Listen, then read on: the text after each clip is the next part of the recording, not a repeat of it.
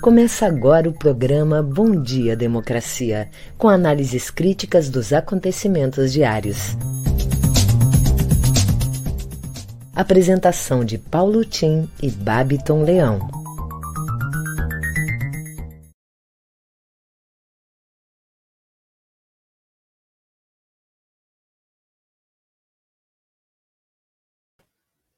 Paulo Tim, bom dia. Não estamos me escutando. Estamos sem o seu áudio, Paulo Tim. Estamos iniciando o Bom Dia Democracia, aqui dia 14 de julho de 2022. Estamos com um probleminha técnico aqui no áudio do Paulo Tim, mas já já será resolvido. Quero desejar aqui um bom dia a todos. Sejam bem-vindos ao nosso programa aqui da Rede Estação Democracia, o Bom Dia Democracia, que acontece de segunda a sexta, das 8 às 9 horas da manhã. Eu sou o Babito Leão, graduando em jornalismo, e tenho a companhia sempre de Paulo Tim, o nosso âncora. Paulo Tim, nos escuta? Ainda estamos sem o seu áudio. Bom, Paulo Tim já retorna com o áudio dele, vai ter que reconfigurar, Débora, ou desconectar e reconectar novamente os microfones. Vou aproveitar então o início do programa aqui que estou fazendo e vou já trazer as principais manchetes do dia para a gente ficar por dentro de todas as informações que rodeiam aí o nosso país, estado e também pelo mundo. Começo pelo G1. PEC Kamikaze é aprovada e governo poderá turbinar benefícios sociais na eleição. Anvisa libera Coronavac para crianças de 3 a 5 anos. Brasil tem 388 novas mortes por Covid. Média móvel está em estabilidade. Esposa afirma que atirador gritou Bolsonaro mito em festa de petista. Aliados de Bolsonaro tentam usar morte na campanha, diz filho de petista assassinado. Câmara aprova PEC que fixa piso salarial da enfermagem. Auditoria do TCU não vê riscos para, ele... para a segurança das eleições. Na Folha de São Paulo, campanha de Bolsonaro busca tirar foco de violência após ligação a irmãos de petista. Câmara aprova restrição para recursão ao STJ e texto vai à promulgação. Na CNN Brasil, Ministério Público pede sigilo em investigação sobre petista assassinado em Foz do Iguaçu. No Estadão, Médico preso por estupro tinha pleno discernimento do que fazia, diz delegada. Congresso afrouxa a lei eleitoral e autoriza governo a doar de cesta básica a trator durante campanha. No jornal Brasil de Fato, advogados pedem apoio internacional para a investigação do assassinato de Marcelo Arruda. No nosso Bom Dia Democracia desta quinta-feira, 14 de julho, vamos receber o escritor, consultor, bacharel em Direito e ex-vereador de Porto Alegre, Adelicel, que vem aqui falar conosco sobre o futuro do Parque Harmonia. E também a jornalista, feminista e ex-presidenta do Condim, Márcia Martins, que vem conversar com a gente sobre a indignação das mulheres que precisam, que precisa, na verdade, ser ouvidas. Né? A indignação das mulheres precisa muito. Ontem a gente já tratou sobre isso aqui no Bom Dia Democracia e hoje novamente. Bom, estamos no aguardo do nosso âncora principal aqui, o Paulo Tim, já está voltando. Vamos ver se lhe escutamos, Paulo Tim. Ainda não escutamos o Paulo Tim. Não, ainda sem áudio. Débora, se for possível, ali nas configurações embaixo, você pode ir ali mexer no áudio e trocar o microfone. Provavelmente seja isso que tenha desconfigurado aí no computador do Tim. Estamos lhe escutando agora. Está? Estamos lhe escutando, mas não estamos lhe vendo. Ah, ok. Ok. Vamos, estamos aqui com um pequeno problema na internet, nos computadores, estamos tentando resolver. Nos desculpem aí por esse processo, né? Peço que aguardem um minutinho para ver se conseguimos aqui uma conexão melhor e podemos dar início ao nosso Bom Dia Torres, né? Com as escusas da rede Estação Democracia, eu pediria ao Bapton que poderia ir avançando, talvez, Bapton, na sua apresentação das manchetes, é, da dica, quem sabe ganhando um pouquinho de tempo. O que, que você acha? Estamos fazendo isso, Paulo Tim. Já trouxe as manchetes e eu vou. Agora estamos lhe ouvindo bem. Eu acredito que seja abrir a sua câmera que está fechada.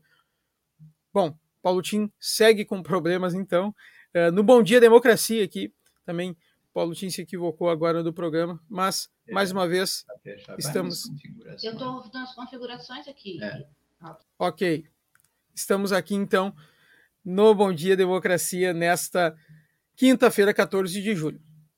Bom, com muitos acontecimentos no Brasil, obviamente, né? A gente acabou de ler as, manchetes, as principais manchetes do dia e agora vou aproveitar aqui e trazer também as notícias locais aqui do Rio Grande do Sul, em parceria aqui com o Matinal.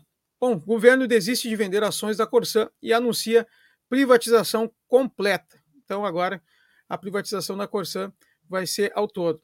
Depois de ver o processo de privatização interrompido por determinação do TCE, o governo do estado desistiu de vender ações da Corsã. No entanto, a intenção de se desfazer da estatal continua. O Poder Executivo mudou a proposta de entrega da companhia e anunciou a venda de 100% da empresa. A notícia foi dada pelo governador do estado, Ranolfo Vieira Júnior, PSDB, em conferência na manhã de ontem. Segundo o diretor-presidente da Corsã, Roberto Barbucci, a privatização é a, é a decisão que, dia após dia, se mostra mais acertada.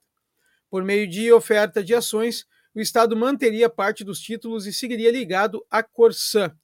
Com a decisão pela venda integral da companhia, o governo deixará de ter qualquer ligação com a empresa. O objetivo é realizar o leilão ainda em 2022.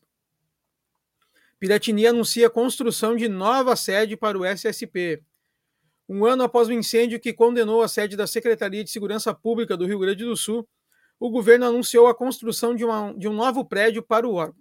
A proposta utilizará um projeto que já vinha sido desenvolvido desde 2021 pela Procuradoria-Geral do Estado, que compartilhará as dependências no Centro Administrativo Fernando Ferrari e usará o terreno da antiga sede como permuta. O governador Ranolfo Vieira Júnior acredita que, com esse atalho, a entrega poderá ser antecipada. A nova construção deve ser erguida na Aurelino de Figueira Pinto, perto das torres do Ministério Público e do Tribunal de Justiça.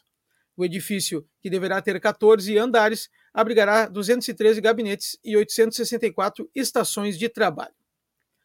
PEC dos benefícios passa na Câmara. Só um deputado do Rio Grande do Sul foi contra. A proposta de emenda à Constituição que permite ao governo federal criar um pacote de benefícios sociais em pleno período eleitoral passou na Câmara dos Deputados na noite de ontem, com uma massiva votação favorável. No primeiro turno foram 393 deputados a favor, no segundo, 469. Agora, a PEC será promulgada pelo Congresso e as propostas entrarão em vigor. Apenas um deputado do Rio Grande do Sul votou contra nos dois turnos, Marcel Van Hatten, do Novo. Nereu Crispim, do PSD, esteve ausente nas duas votações. Além das medidas sociais, a expectativa de que a PEC abra caminho para que o governo federal subsidie a isenção de passagem de ônibus para idosos, como disse o ministro da Economia Paulo Guedes em reunião com prefeitos na terça-feira. Bom, ainda estamos sem o contato aqui do Tim, agora ele está tentando lá um novo jeito de se conectar para poder aparecer aqui conosco e conversar conosco aqui no Bom Dia Democracia.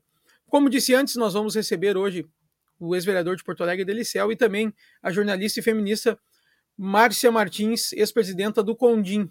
A Márcia que tem a palavra aqui para nos passar sobre a indignação né, que é preciso ter e porque e as mulheres também têm que ser ouvidas. Vamos aproveitar e ouvir aqui o recadinho da Márcia. É com você, Márcia. Bom dia, democracia. Paulo Tim, Babiton Leão. Como esse é um comentário matinal, gostaria de falar sobre temas mais amenos e menos tristes.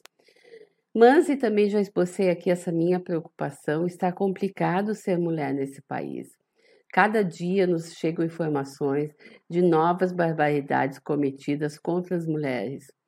E não é possível ignorar o grau de violência a que somos submetidas todos os dias violências respaldadas pelo machismo, misoginia e preconceitos, muitas vezes encobertos de desculpas esfarrapadas que proliferam nesse país. Na última segunda-feira, o Brasil foi despertado com a notícia indigesta de que um anestesista estuprou uma parturiente, sedada em excesso após realizar uma cesariana. A violência ocorreu num hospital da Baixada Fluminense, no Rio de Janeiro. A denúncia só pôde ser feita porque algumas enfermeiras desconfiaram dos procedimentos de tal médico em outros partos, e uma equipe de enfermagem providenciou a filmagem dessa violência. Não se sabe ainda, e o andamento da investigação leva para esse caminho, quantas mais pacientes também foram estupradas. O estupro cometido na mulher que recém dera à luz, em que o anestesista se aproveita de minutos da ausência do acompanhante na sala de parto, o que é garantido por lei desde 2005, supera tudo o que se viu até agora em termos de crueldade, desrespeito e violência contra nós mulheres. Um ato hediondo, nojento, estarrecedor. Um crime frio, planejado com requintes máximos e revoltantes de maldade. E o que é pior, com uma quase certeza da impunidade. O médico, monstro, privou a parturiente e outras que já começam a denunciar de um dos momentos mais emocionantes e inesquecíveis de uma gestação, quando o bebê, acalentado no ventre materno durante nove meses, é entregue aos, aos braços da mãe para o primeiro reconhecimento e a troca de olhares. As vítimas desse monstro não tiveram esse momento.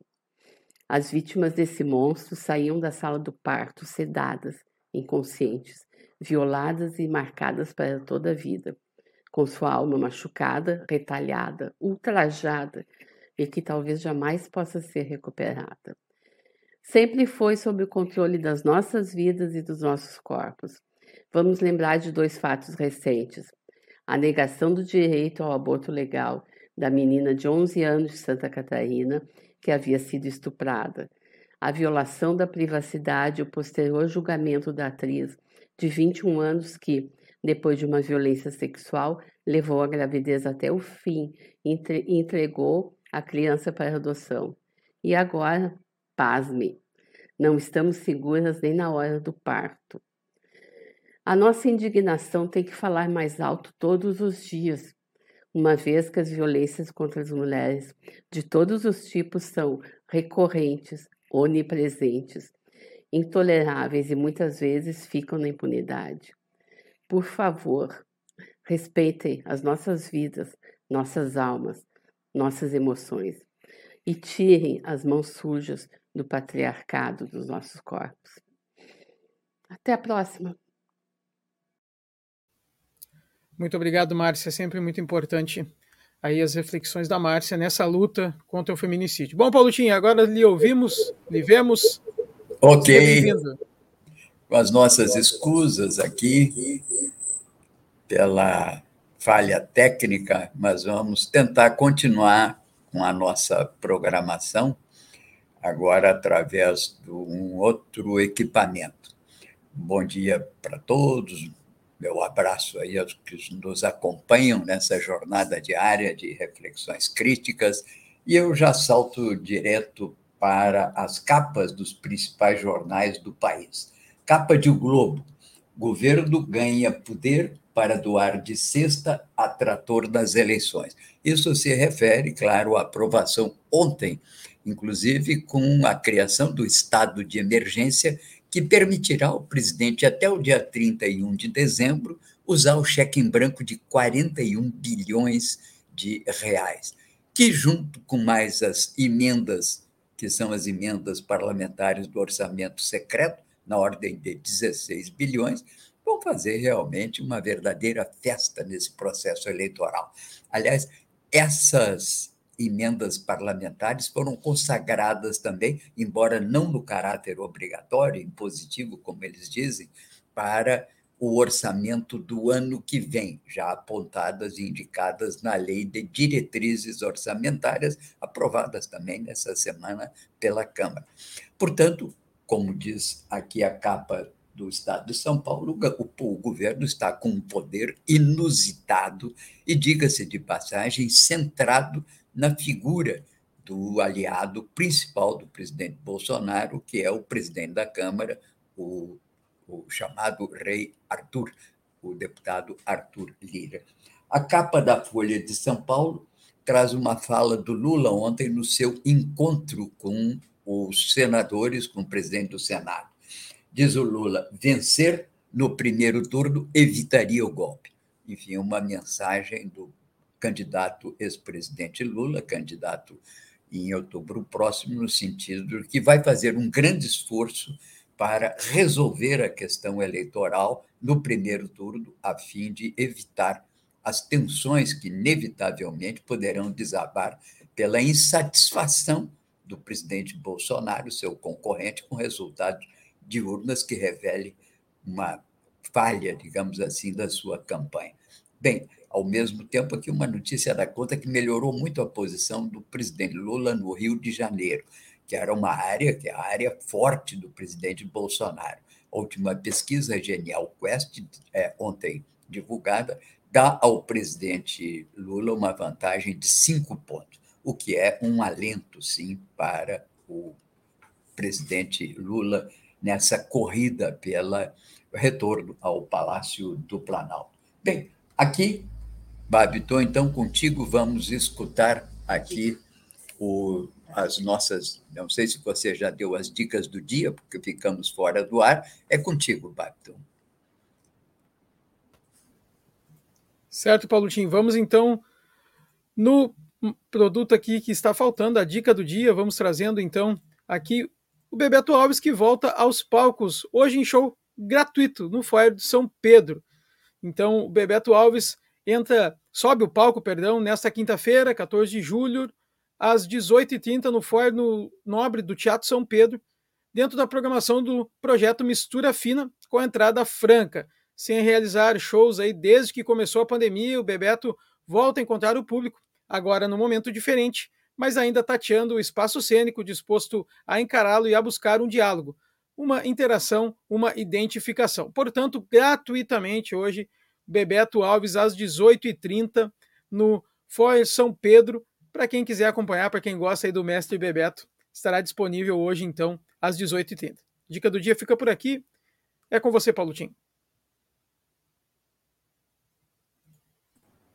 Ok, Barton, muito obrigado. Bem, vamos aqui à nossa reflexão do dia diante desses fatos lamentáveis né, que aconteceram em Nova Iguaçu. O assassinato de um militante do PT em Nova Iguaçu, Paraná, no interior inviolável, onde festejava com a família e amigos seu aniversário, é simplesmente ultrajante. Com exceção do presidente da República, que deveria ter sido o primeiro a manifestar seu pesar pelo ocorrido, mas que, lamentavelmente, inclinou-se em defesa do assassino, seu simpatizante, alegando até a agressividade dos circundantes, seja num primeiro momento, atirando-lhes uma pedra, seja depois já caído, chutando-lhes o rosto toda a sociedade brasileira, na verdade, repudiou veementemente a violência do agressor. Nada justifica a sua atitude. Também errou o vice-presidente Mourão ao banalizar o fato, associando a incidentes de bebedeira de fim de semana ou briga de trânsito. O assassino planejou seus passos e é o único responsável pela tragédia. Oxalá responda na justiça pela sua insanidade. Ele teve várias oportunidades para refrear seus impulsos. De arma em punho, advertido pela mulher da vítima, que lhe mostrava uma carteira como policial, despechou dois tiros a queima-roupa, adentrou o recinto, ferindo mortalmente o petista. Poderia ter acertado em qualquer outra pessoa. Estava cheio o recinto só parou depois de empurrado corajosamente pela mulher e, a seguir, foi alvejado pela vítima como um último suspiro de vida e consciência dos fatos. Qualquer pai de família teria feito o mesmo. Ora, o caso de Nova Iguaçu, entretanto, não é singular. Vários atentados têm acompanhado a atual campanha eleitoral, embora sem a gravidade do assassinato em Nova Iguaçu. Isso nada tem a ver com polarização das preferências eleitorais. Lá nos idos de 1950, as eleições presidenciais estavam polarizadas entre Vargas e Juarez Távora, esquerda e direita, ou, se preferir, no centro-esquerda versus centro-direita, e não se tem notícias de temperos fatais. A particularidade agora é que há, num dos polos políticos, um candidato de extrema direita, de ideias e comportamentos surpreendentes, coisa inédita no Brasil, com discurso de estigmatização dos adversários como inimigos inimigos não só dele, como da nação, extensivos, inclusive, à instituição como justiça e imprensa, supostos aliados desses inimigos. Isso não é loucura, não, como muitos pensam. É o tipo de raciocínio autorreferenciado comum a todas as seitas que se fecham em si mesmas, como expressão da verdade. Um risco à família, à nação quando convertida em ideologia política, e a sociedade quando pautada por critérios de exclusão, seja de etnias, fé, naturalidade ou condição social. Pior, quando tem na presidência da República respaldo e estímulo, correndo o risco de fazer de cada seguidor um ensandecido fanático. Separar o universo político entre o bem e o mal, como faz Bolsonaro, é um direito dele como cidadão, mas inadmissível do concerto democrático que supõe a equivalência moral de todos os concorrentes em disputa pelo poder. Autocontenção, tolerância, civilidade são exigências cada vez maiores no curso civilizatório. Respeito à lei, que condena a incitação à desobediência a instituições públicas e à violência familiar e comunitária, apologia da violência e assédio moral imperativos da civilização. Aos recalcitrantes no cumprimento dessas regras, na antessala do sanatismo, devemos responder com severa intolerância. Caso contrário, eles nos destroem.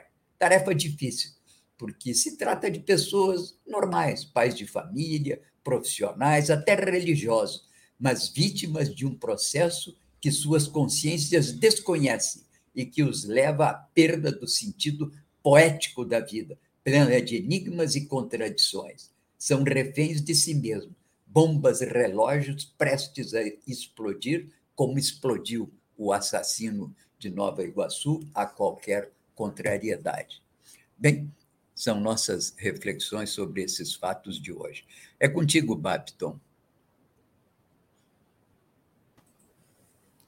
Bom, vamos receber agora aqui no Bom Dia Democracia o escritor, consultor, bacharel em Direito e ex-vereador de Porto Alegre, Adeli Cel. Bom dia, Adeli, seja bem-vindo ao nosso programa. Bom dia, Babton, bom dia, Paulo Tim.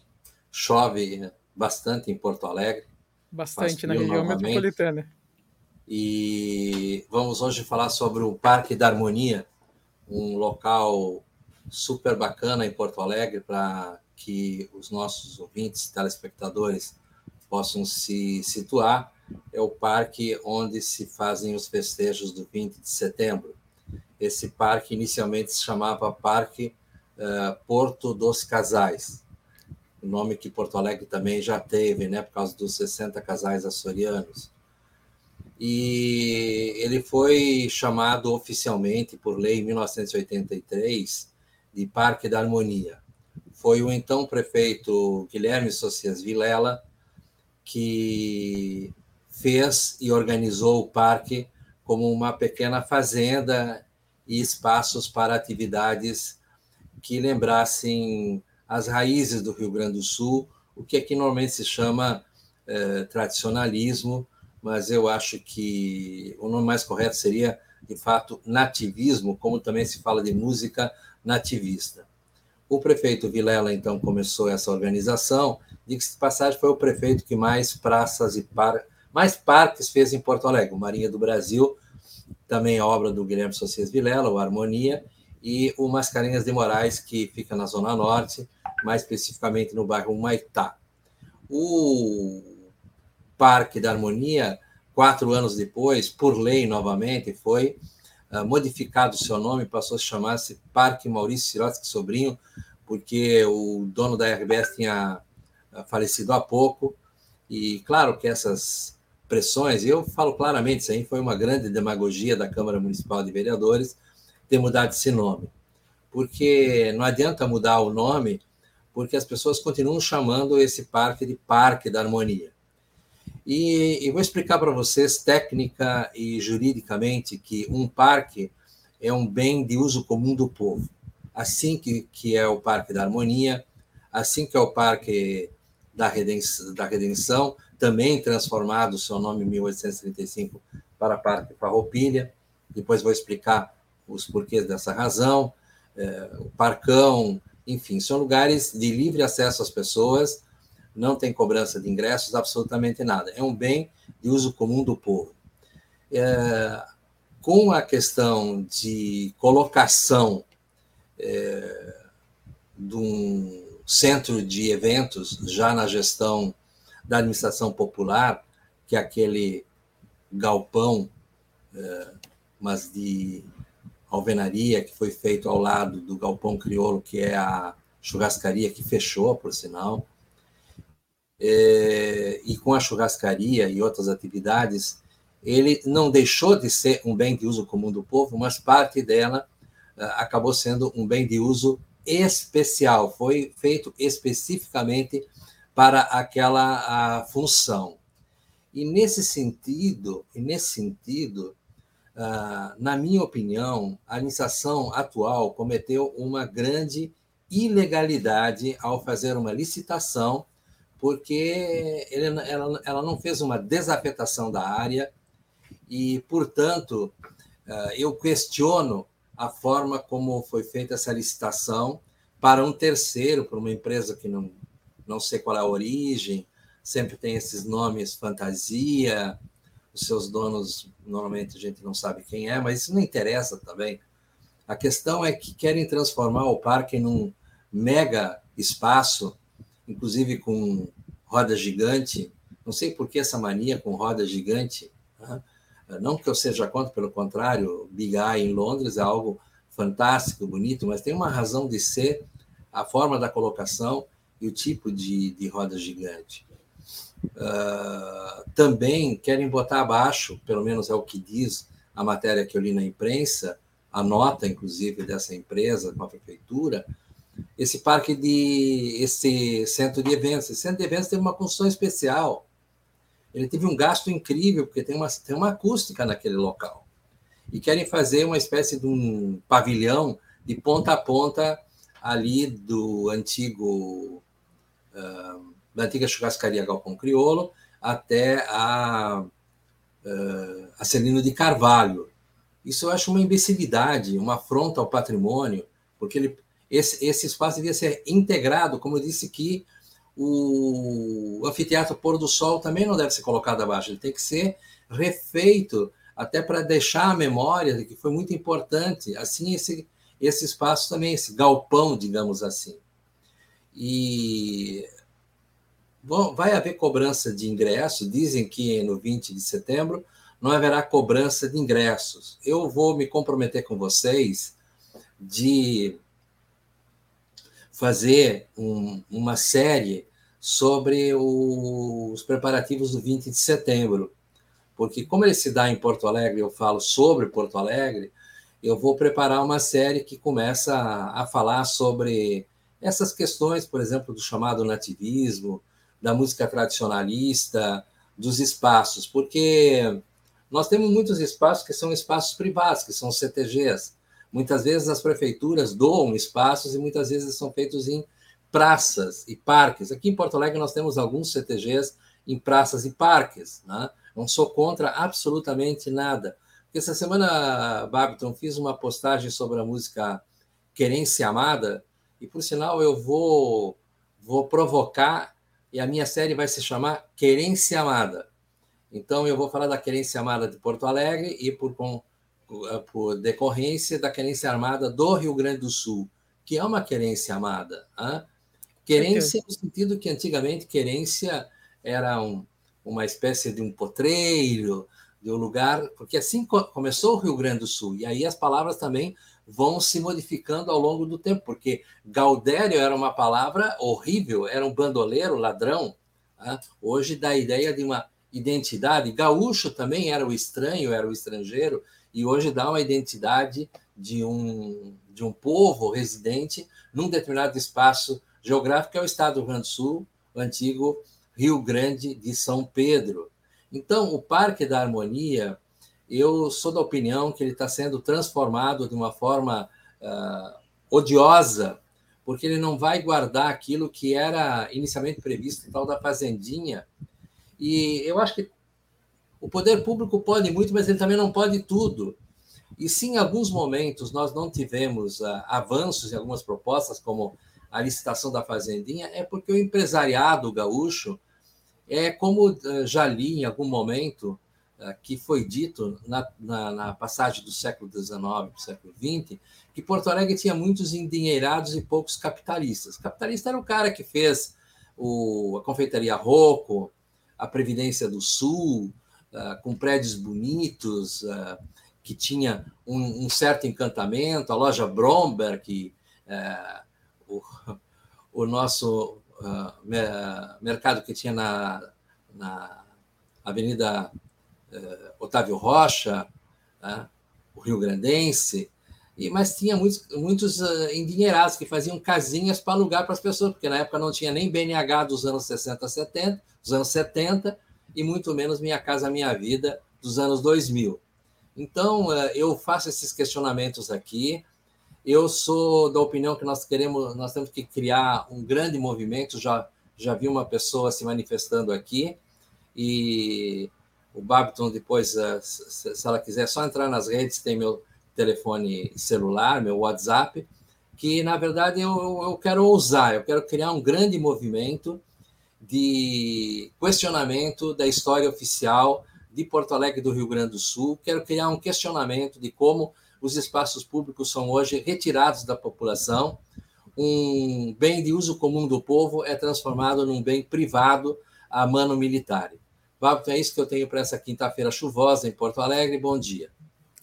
Certo, Adeli. Eu, como admirador aqui da cultura gaúcha e admirador dos festivais de música Opa. nativistas, vou ficar aqui aguardando, vou ficar aguardando aqui ansiosamente essa série. Ah, vou ter um, um parceiro para as boas peleias, mas que nós estejamos de alva leve, como exigem os anos atuais, para discutir o nativismo, a, música, a boa música gaúcha e também analisar o que foi o passado. Quando eu analisei a letra de A Querência Amada, eu não estava me referindo nem à pessoa, porque se fosse analisar o Teixeirinha, todo mundo sabe que ele era um cara problemático.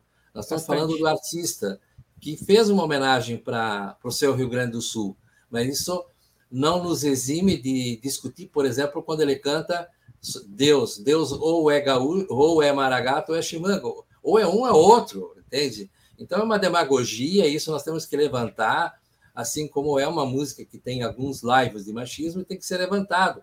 E eu, mas eu sempre fico olhando para o passado, porque ele não está cantando, não, não escreveu essa música em 2022, né? escreveu isso muitos anos atrás. Mas isso também não me tira o direito de levantar os problemas da letra. Obrigado. Perfeito, Adeli. Muito obrigado. Vou aguardar então ansiosamente esses, esses relatos. Até a próxima quinta. Um bom dia, Adeli. Bom, agora eu vou voltar então com o Paulo Tim, que agora já a gente escutando ele bastante, escutando e vendo o Paulo Tim, podemos agora recebê-lo aqui. É com você, Paulo Tim. Obrigado, Babiton. Obrigado, como sempre, ao Adeli por essa valiosa contribuição, reflexão que faz sobre a nossa querida cidade, né? Curioso, né, Adeli, porque eh, você é catarinense, né? Eu carioca, né? e nos apaixonamos aqui, nos aquerenciamos no Rio Grande e fizemos até o Rio Grande objeto das nossas pesquisas, estudos, né? E às vezes eu me dou conta que muitos gaúchos não percebem e não assimilam a importância que o Rio Grande do Sul teve ao longo de toda a história do Brasil, né? não se dão conta, talvez porque tenham se acostumado até com isso, é parte integrante das suas vidas. Nós que viemos de fora vamos nos dando conta, né, e descobrindo e redescobrindo essa importância da querência amada, né? Bem, aqui Vamos adiante, estamos apresentando Bom Dia Democracia, e aqui as minhas escusas, porque hoje foi um dia cheio de, de, de extravagâncias, né? porque tivemos problemas na nossa, no nosso equipamento e na rede, e eu comecei o dia pensando que estava falando com os torrenses e não com todos os gaúchos de todas as querências e os brasileiros, enfim, né? Mas apresentando Bom Dia Democracia, um programa da Rede Estação Democracia, com apoio da CUT, Rio Grande do Sul, Sindicato dos Sapateiros de Campo Bom, a Durg Sindical e Cressol. Nosso programa é um contraponto à grande mídia corporativa na defesa da independência da informação e também no direito da, da democratização da imprensa, nos termos da Carta Mundial da Mídia Livre, aprovada no Fórum Mundial em 2015 e agora em reavaliação pelo Fórum Mundial da Mídia Livre realizado no México. Aqui, portanto, estamos no nosso programa com as escusas mais uma vez que hoje estamos improvisando a nossa transmissão aqui com o equipamento da Débora que é a nossa colega que faz aqui o apoio técnico, que tivemos problema no, no computador central. Trago aqui o aviso que não tinha ainda feito da RED, no sentido de que acompanhem o seminário sobre desenvolvimento do Rio Grande do Sul. Até o dia 20 de julho, a RED e a FACAT, Faculdades Integradas de Taquara, promovem um seminário sobre desenvolvimento no Rio Grande do Sul os temas debatidos pelos palestrantes vão ser transmitidos pelos canais da Rede e da FACAT. E nesses canais você pode também ver toda a programação e lá ficam também postados os debates havidos em dias anteriores. Bem, aqui uma notícia interessantíssima, né? Com o apoio da Anitta, número de seguidores que apoiam Lula salta para 330 milhões de brasileiros, de pessoas, né? Não somos só brasileiros, não. Mais do que o dobro do que Bolsonaro. Parece que vai começando essa campanha e o domínio do Bolsonaro nas ditas redes parece que vai cedendo lugar ao Lula. É importante se dizer que tem uma particularidade do Brasil frente aos Estados Unidos. Nos Estados Unidos, as lideranças políticas, o Trump, sobretudo, é o rei das, das, das redes sociais. É, tem um peso muito grande, muito na frente de celebridades e outros líderes. No Brasil, não. O Brasil tem uma afinidade muito grande com seus artistas, com a cultura. Talvez o que defina, sobretudo, o Brasil é exatamente a sua arte. Bom, e nesse sentido, essa adesão da cultura ao presidente Lula passa a ter um significado muito importante. Já tínhamos sentido isso na época da redemocratização. O apoio da cultura foi muito importante. Também a cultura teve um imenso papel nos anos 60, com os festivais de música da Record, a partir de 67, 68, 69. No final de 69, aqui celebramos e falamos sobre isso, agora essa semana, o aniversário do Geraldo Vandré, tornou-se uma dessas músicas o hino da resistência, não é? Para não dizer que não falei de flores, é preciso, sabe, faz a hora, não precisa, né? Ficar esperando, né? O acontecer. Bem, aqui, portanto, vamos adiante com mais umas outras informações. Preocupante a situação no Sri Lanka. A deterioração econômica e social do país, com níveis jamais vistos de miséria e desemprego, levou a uma insurreição popular. Por falar em insurreição, nós não falamos hoje no 14 de julho, né? dia da Revolução Francesa, em 1789, o marco da modernidade com as consignas de liberdade, igualdade, fraternidade. Foi tão marcante essa revolução em 1789, que mesmo para aqueles que talvez tenham ido mais além da Revolução Francesa, por exemplo, seguidores das revoluções de 17 ou mesmo de 49 na China, continuam celebrando 1789 como um grande marco da humanidade pela sua capacidade de ter deslocado a cultura humana do campo das crendices, das superstições, para o campo da razão e da liberdade, que são as duas pernas sobre as quais caminha o iluminismo, que é o esclarecimento, que é a vida moderna.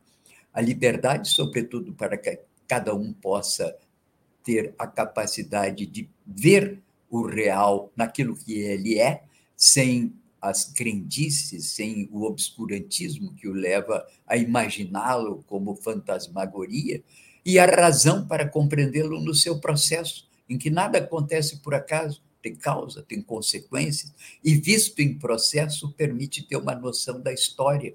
Isso foi extremamente importante para o mundo contemporâneo.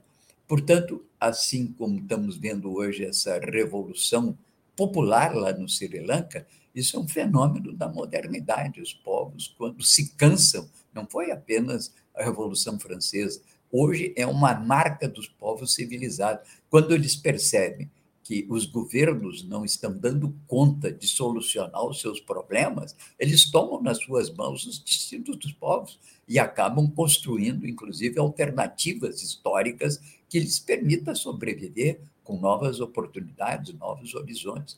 Bem, é nisso e é esse o papel das utopias nessas horas. É claro que a utopia ela é um farol que deve nos iluminar, não apenas uma crença, mais uma das seitas que eventualmente nos comandam, mas um farol que nos permite olhar com liberdade e razão tudo aquilo que acontece ao nosso redor. Mas bem, aqui vamos, Babiton, aí a programação do dia. O que, que você tem para nós hoje, Babiton? Vamos lá, Paulo Tim, trazendo aqui a programação do dia nesta tarde aqui da Rede, que tem uma tarde recheada de programas. Hoje, o Espaço Plural Debates e Entrevistas vai abordar um pouco sobre o Seminário de Desenvolvimento e Desigualdades Regionais do Rio Grande do Sul, que está acontecendo aqui na Rede, também nos canais da Facate, que é parceira neste seminário e vai ser transmitido até o dia 20 ainda. Né? Hoje não tem, é segunda, terça e quarta, teve nas últimas duas semanas, e agora ainda semana que vem, e abordando aí o desenvolvimento e desigualdades regionais do Estado. Para falar um pouco sobre o seminário e explicar tudo o que está acontecendo, vamos receber o professor das Faculdades Integradas de Taquara, Facate, o Carlos Paiva, e também o cientista político integrante da rede, Benedito Tadeu César, dois dos idealizadores aí do projeto. Às 14 horas aqui na rede com a apresentação de Solon Saldanha. E hoje, como normal, já nas quintas-feiras, a gente tem mais um Estação Prata da Casa com a atriz, poeta e apresentadora Nora Prado. Hoje a Nora vai contar um pouco da carreira do diretor e produtor Ayrton de Oliveira, sempre navegando aí nas suas trajetórias para apresentar um pouco de todo o seu trabalho. O Estação Prata da Casa acontece às 16 horas aqui nos canais da Rede e também nos canais dos parceiros. E para encerrar quinta-feira, nós temos mais um Diálogos Ansur, que é um outro parceiro aqui da Rede Estação Democracia, que apresenta um programa sempre na quinta e um programa que é sempre bem-vindo pelas parcerias e pela importância dos assuntos debatidos. Hoje eles vão abordar reflexões estratégicas sobre política, economia e democracia. Vão receber Alfredo Atier Júnior. Então, às 18 horas, aqui nos canais da Rede. Você que ainda não assinou o canal, não ativou o sininho aqui do nosso canal do YouTube, ainda dá tempo. Vai lá, assina o canal, ativa o sininho, segue também nas outras redes sociais, estamos em todas: Twitter, Facebook, Instagram, Spotify e também na nossa rádio web estaçãodemocracia.com. Em seguida aí a gente tem novidade aí nas redes da rede, vamos ter umas novidades bem legais, bem bacana para a nossa audiência. E você que está assistindo o Bom Dia Democracia, deixe seu like, deixe seu joinha, o seu curtir, a gente sabe, até eu fico, vou confessar, que fico até um pouco chateado às vezes, porque a gente sabe que tem muita gente assistindo, porque a gente tem esse controle, mas não temos aqui o seu registro que gostou do programa. Isso é muito importante aqui para manutenção da rede Estação Democracia. Então fica mais uma vez o meu apelo para que você curta as nossas a nossa programação. Um bom dia a todos e volto com o Paulo Tim. Ok, Babton, muito obrigado. E vamos aqui adiante, estamos aqui no Bom Dia Democracia. Eu sou Paulo Tim e registro que todas as nossas é, locuções aqui, elas ficam gravadas e vão para as redes, para o Facebook, para o YouTube da rede Estação Democracia. Se você quiser ver o nosso programa, poderá vê-lo a qualquer hora do dia, nessas horas.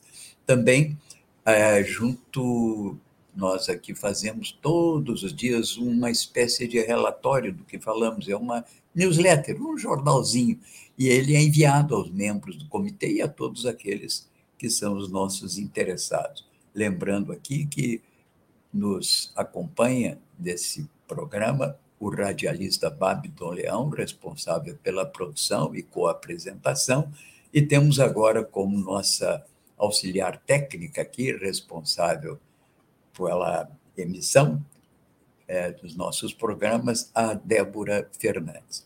Bem, vamos aqui uma notícia que importa, que aliás me foi trazida até pela Débora hoje, que é uma militante é, feminista. O Tribunal de Justiça do Rio de Janeiro liberou um, um, um, um sistema que é Maria da Penha Virtual, que dá para pedir medidas protetivas ou medida protetiva online. Fica o apelo aqui de todas as mulheres e homens preocupados com essa questão da afirmação da mulher no nosso mundo contemporâneo, que o Tribunal de Justiça do Rio Grande do Sul faça a mesma coisa. E a propósito das mulheres, o Congresso Nacional ontem foi ocupado pelo, pela Frente Nacional contra a Criminalização de Mulheres e pela legalização do aborto, e pela Frente Parlamentar Feminista Antirracista. Foi ontem num ato em que eles celebravam, enfim, o projeto de vida para mulheres e meninas. O objetivo desse, desse, dessa ocupação ontem foi abrir um diálogo com parlamentares para chamar a atenção do Congresso Nacional e das candidaturas que concorrem ao pleito para os retrocessos no campo dos direitos sexuais e reprodutivos que vem ocorrendo no Brasil. Aliás, não só no Brasil, assistimos isso até nesse retrocesso de 50 anos na Suprema Corte Americana. As mulheres, então, denunciam a perda de direitos e o aumento da criminalização reafirmando a luta pela autonomia dos respectivos corpos, pela vida das mulheres, das meninas e pela vida de todas as pessoas que gestam. A propósito, notícia do Brasil de fato, diz que o Rio Grande do Sul, nos dez últimos anos, fez 10 mil vítimas fatais, 10 mil feminicídios, um número que realmente envergonha todos os rio-grandenses, uma verdadeira barbaridade. Né? Outras notícias aqui dão conta que, sobre esse assassinato em Nova Iguaçu, a polícia já ouviu 17 testemunhas na investigação. E o filho do tesoureiro assassinado, ele veio ontem, ou melhor, deixou um registro nas suas redes, de que sente como um aproveitamento político, uma tentativa de aproveitamento político e falta de empatia, essa ligação do presidente Lula, não à viúva e ao filho, não, do, do, perdão, do, do Bolsonaro. Então, é, é, lamentável que isso esteja acontecendo, diz o jovem, é um aproveitamento político que não se justifica. Bom, enquanto isso, o anestesista preso por estupro no Rio de Janeiro, sobre o qual recaem novas denúncias e provavelmente um longo processo, e no qual a delegada diz que se trata de um verdadeiro serial killer, né? Mas ele está passando maus momentos para passou maus momentos na no presídio de Bangu, para onde foi levado e teve que ser isolado numa cela sob risco naturalmente até da própria vida. Aqui destaco para vocês as capas dos principais jornais do Brasil. O governo ganha poder para doar de sexta a trator das eleições, diz o Estado de São Paulo. Agora, o governo somou ontem com a aprovação da PEC Kamikaze 41 bilhões de reais que vão ser naturalmente destinados e justamente ao aumento do Auxílio Brasil de 400 para 600 reais. Valor, aliás, que os deputados já queriam lá na época do auxílio emergencial, quando estourou a epidemia. E, por outro lado, deverá vir também aí o voucher, né, a bolsa dos caminhoneiros de mil reais. Mas, além desse, desse valor, o governo vai contar também agora, até as eleições, com a farta distribuição das emendas parlamentares. Só nas ditas emendas secretas serão 16 bilhões de dólares. Vejam só que a, o, o nível, volume de investimentos públicos para esse ano do governo é quase insignificante diante disso. Os recursos do orçamento estão sendo verdadeiramente desfibrados né, em projetos dessa natureza, que é o chamado puxadinho parlamentar, o que é lamentável, porque demonstra a falta de um plano nacional de desenvolvimento e uma estratégia de investimentos que lhe corresponda. Aliás, matéria também do boletim da EPET de hoje destaca que caiu muito o papel dos investimentos da Petrobras como um contributo decisivo dos investimentos públicos. A Petrobras desmontada, ela deixou de ser um dos instrumentos de sustentação da política nacional de desenvolvimento.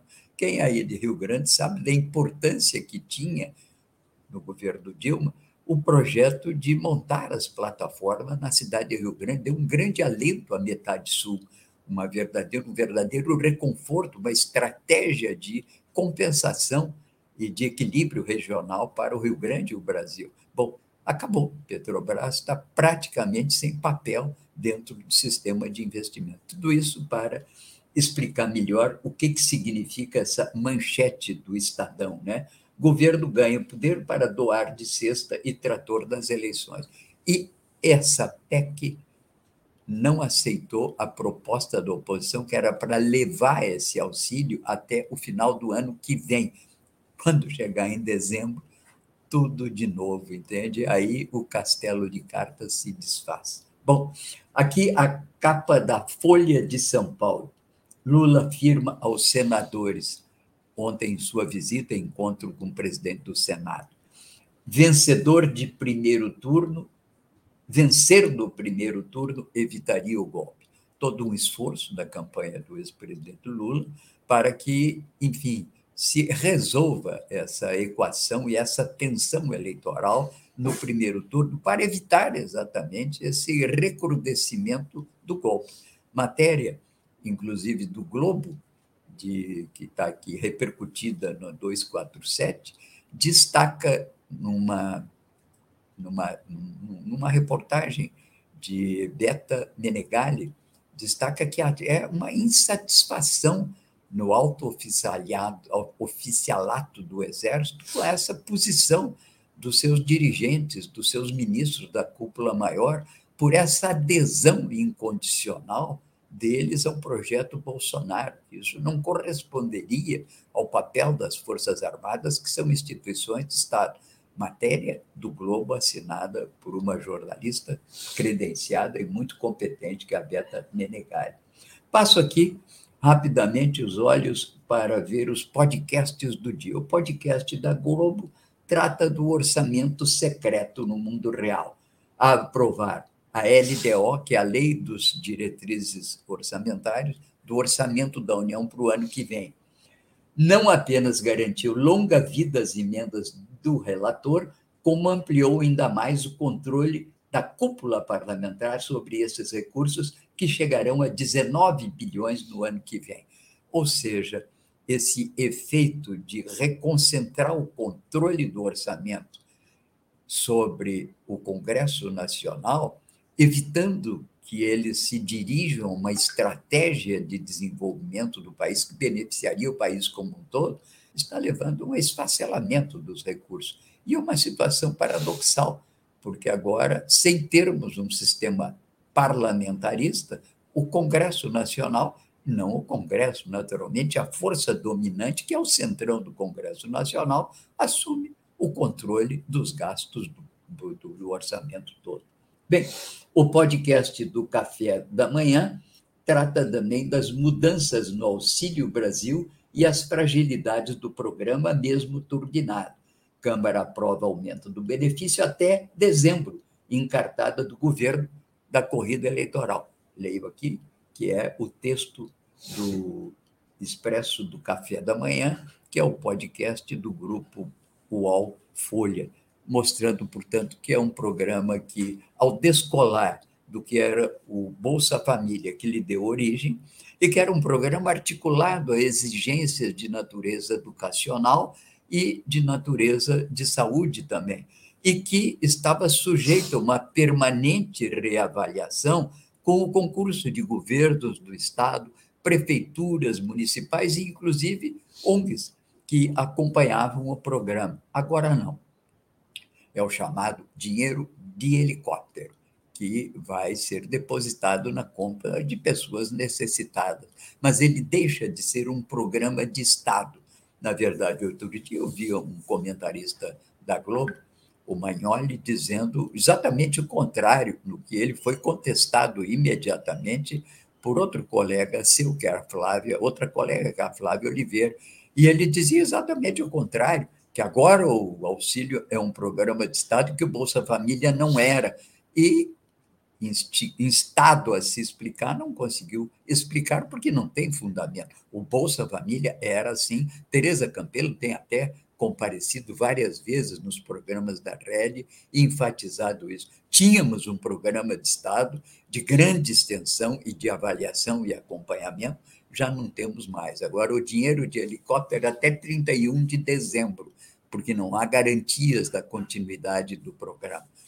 Tudo muito lamentável esse momento que estamos vivendo e sobre o qual acabamos de refletir hoje, não apenas das suas barbaridades cometidas contra a legislação eleitoral e o orçamento, mas por essa incrível é, consequência que é de transformar seguidores de uma ideia ou de uma ideologia em fanáticos absolutamente inconsequentes nos seus atos, que além de audaciosos, são criminosos, como se comprovou nesse episódio de Nova Iguaçu. Esse é o risco do fanatismo, é daqueles seguidores perderem a consciência da própria, do, dos seus próprios atos. Dizia o Amos Oz, escritor israelense, uma reflexão que fazia sobre os fanáticos, né? que eles perdem o senso poético da vida, perdem o senso de humor, e nisso são levados a cometer as maiores barbaridades do mundo. E você olha para eles, são pessoas, entre aspas, normais, mas totalmente dominados por essa incapacidade de pensar nas consequências dos seus atos e de conviver em paz com uma sociedade que é feita, sim, das diferenças e que temos que conviver com essas diferenças para a construção de um processo democrático, civilizatório entre nós. Bem, vamos ficando hoje por aqui, pedindo escusas a vocês por falhas técnicas, entre outras que aqui tivemos, e convidando para estarem novamente conosco amanhã. Obrigado a Márcia Martins, obrigado ao Adeli pela sua sempre dedicação ao que é o nosso programa, aos nossos colaboradores aqui, o Babiton e a Débora. Fiquem conosco amanhã no Bom Dia Democracia, às 8 horas da manhã.